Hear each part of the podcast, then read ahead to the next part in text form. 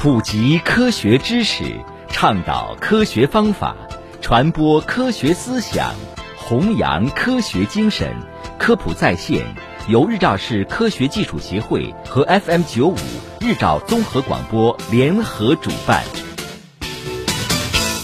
听众朋友，欢迎收听科普在线。再过两天，八天国庆中秋小长假就开始了。尽管因为疫情让大家还不能完全放松，但是一大波好消息已经应约而至。超五百家景区免费或打折。据央视报道，今年国庆中秋同一天，目前全国已经有超五百家景区实行不同的门票免费和折扣政策。其中呢，湖北全省近四百家 A 级景区免门票，甘肃甘南州内全部景区免费开放，陕西西安实行五十三家 A 级景区免门票。内蒙古呼和浩特呢，也于近日宣布，十一一期间对十二家景区免门票，在部分景区提供免费讲解。多地提高节日福利发放标准。日前，上海市总工会发文明确，二零二零年度一次性增加工会经费，向全体会员发放节日慰问品额度标准不超过每人五百元。截至目前，至少已经有二十省份明确节日慰问品发放标准。除了上海之外，至少内蒙古、湖北、陕西、福建、山东五省份近年不同程度的上调了节日慰问品上限标准。其中呢，陕西于二零一九年一月将基层工会逢年过节向全体会员发放慰问的标准上限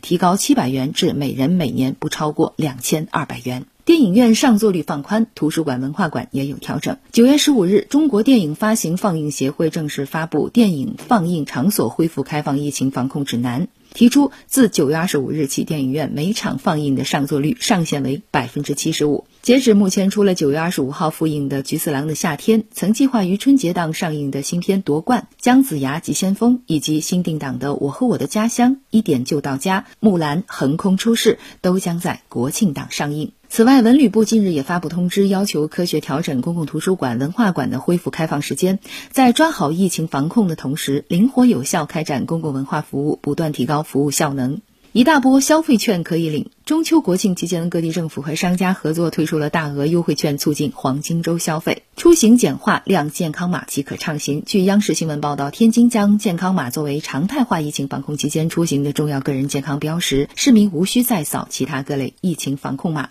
外交部提醒这件事呢，最好别做。昨天中午，外交部发来提醒，避免出国旅行。当前呢，仍处于新冠肺炎疫情全球大流行时期，不同国家和地区采取不同的旅行限制措施，中国公民海外出行仍然面临着较大健康和安全风险。国庆中秋假期将至，外交部郑重提醒中国公民要密切关注外交部和驻外使领馆发布的安全提醒和海外疫情信息，充分评估当前国际旅行可能带来的交叉感染、滞留国外、隔离期长等严重风险。坚持非必要不旅行的原则，在国内的尽量避免出国旅行，在国外的尽量避免跨境流动。确需出国的留学、经商、务工等人员，妥善安排个人行程，关爱自身健康安全。行前务必详细了解目的国入境中转、疫情防控等政策，充分的掌握疫情防控与健康知识，并提前做好相应准备。海外中国公民如遇紧急情况，可联系中国驻当地使领馆寻求领事保护与协助。这个假期你如何安排呢？好，以上就是今天科普在线内容，感谢您的收听。想要获取更多的科普知识，请下载科普中国 APP 或关注科普中国微信公众号。